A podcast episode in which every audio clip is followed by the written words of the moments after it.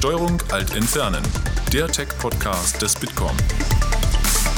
Hallo und herzlich willkommen zur nächsten Ausgabe von Steuerung Alt Entfernen, dem Tech-Podcast des Bitkom. Ich bin Linda von Rennings und habe heute einen Impulsvortrag zum Thema künstliche Intelligenz mitgebracht. Künstliche Intelligenz ist eins oder vielleicht sogar das Megathema der Digitalisierung. Und daher haben wir dieses Jahr den Big Data AI Summit veranstaltet, bei dem sich zwei Tage lang alles eben genau um diese Themen, also Big Data und künstliche Intelligenz, dreht. Frank Riemsberger, Vorsitzender der Geschäftsführung bei Accenture, hat zum Thema künstliche Intelligenz das Eingangsstatement gehalten. In einem kurzen und knackigen Vortrag erklärt er, warum maschinelles Lernen in ein paar Jahren schon gar nichts Besonderes mehr sein wird und weshalb es dennoch das nächste große Ding für die deutsche Wirtschaft werden kann.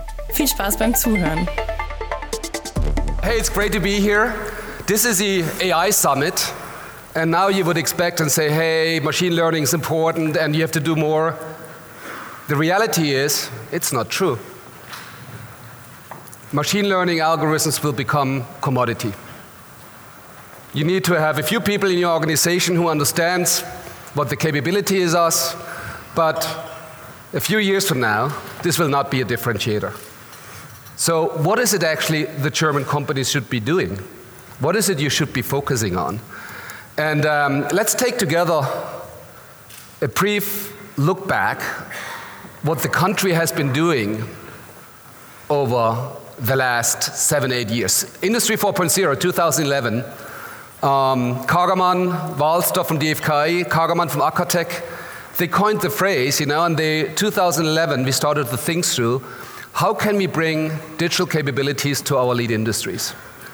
And the core of Industry 4.0 was to automate digitize and automate engineering, digitize and automate production.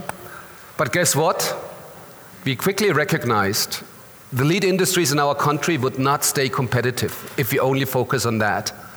So, only two years later, 2013, we started to think through um, there's something more than putting digital components into the factories. We coined the smart service world, and the idea was, you know, we have to go to a world of smart products. We have to go world of smart services, products which are connected to the internet, products which constantly generate data. The data is constantly processed, analyzed, reconfigured into services which are played back dynamically and real time to the product to start selling product and services combinations. And that's what we and that is basically the, the platform economy. And guess what? Again, that is not sufficient to stay competitive in the country. Because, and now the third element is only if you curate your data, if you collect the data, if you start building ecosystems, and if you start to process the data over longer time series, you can basically make the business outcome, what your products produce, better every day. And that is the future of the German economy. The machine learning algorithms, all of the AI will be important, but it's not the differentiator. The differentiator is actually the curated data over longer periods. And that is what the third platform, Autonomous Systems, actually is looking into. How can we create a capability in the German industry that we make use of the vast data we produce every day? That is the future. The algorithms are important. The trained algorithm with the data will be the differentiator. And the future of the German economy will be three things. Our lead industries. And if you look, at our lead industries are a lot. Let's start with automotive, machinery, medical devices, chemical plants. You could continue like that. We are we in Germany have a dozen lead industries where we have the smartest products in the world. And the future is basically let's get them all connected Let's create a world where these products receive dynamically configured services and the bundling of the services create a business outcome, a new experience around a business outcome, which cannot be embedded into hardware engineering. Examples? A train which is never late. You cannot engineer that into the hardware. Siemens have done that with Renfe in Spain, they created a train product, 99.99% punctuality, 20% market share gain. The data curation of all participants, obviously processed with machine learning, but the data curation over multiple years allowed them to do that. And that is where the secret sauce is. That is what the industries have to focus on, and that creates new business outcomes. And once we have that capability, we can make new, prom new promises for digital business models. It's a value creation architecture, the platforms, the smart products, the machine learning algorithms, but most important, what is your data curation strategy?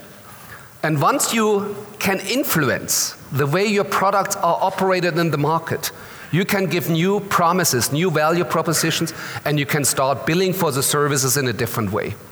And that is what the industry is preparing for. The as a service world is coming. One example, it's a striking example, and we find in the country now dozens and dozens of them. This is Osram. What does Osram do? They sell the stuff up here in the ceiling, right? They sell light. Wrong. That's the old Osram. What they have done now, Osram has bought a startup, Digital Lumens, and basically they are selling industrial lighting. And their value proposition is we are sell lights which are always off, or most of the time off. And you, you see here what they're doing? This is a factory floor.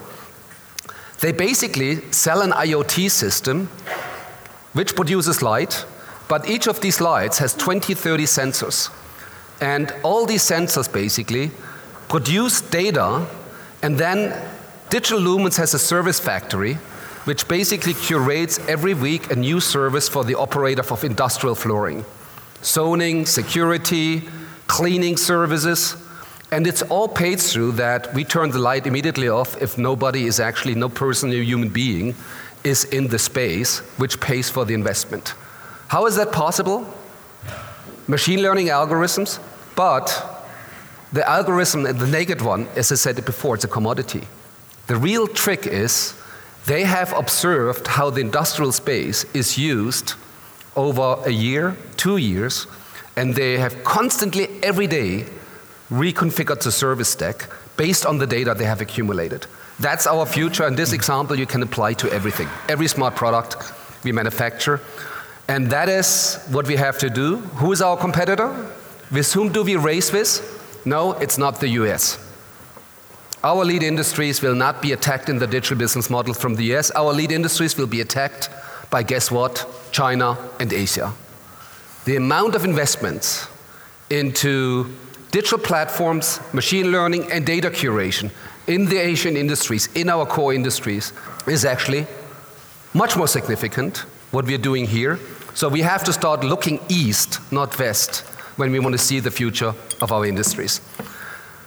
What is Germany doing? We have created a new platform like Industry 4.0. The platform is called Lernende Systeme. Sounds a bit complicated. Um, I happen to be a member, and we are thinking through how can we all what I just talked about put into frameworks so companies, you in your company, have reliable frameworks to access and you have clear guidance. Basically, how can you enable your products be smart? How can you create services? And how you create you with autonomous systems through frameworks? How can you create better business outcomes in the way your products being operated every day. That is the future, and there's a new committee. We will put a first report out, probably a few months from now, to really provide guidance what the future looks like. Das war der Impulsvortrag von Frank Riemsberger zum Thema AI und wie die deutsche Wirtschaft davon profitieren kann. Das Video dazu gibt es auch auf YouTube und den Link dazu findet ihr wie immer in den Show Notes. Ich hoffe, es hat euch gefallen und wir hören uns beim nächsten Mal wieder. Das war Steuerung Alt Entfernen, der Tech-Podcast des Bitkom. Weitere Folgen findet ihr auf www.bitkom.org/podcasts.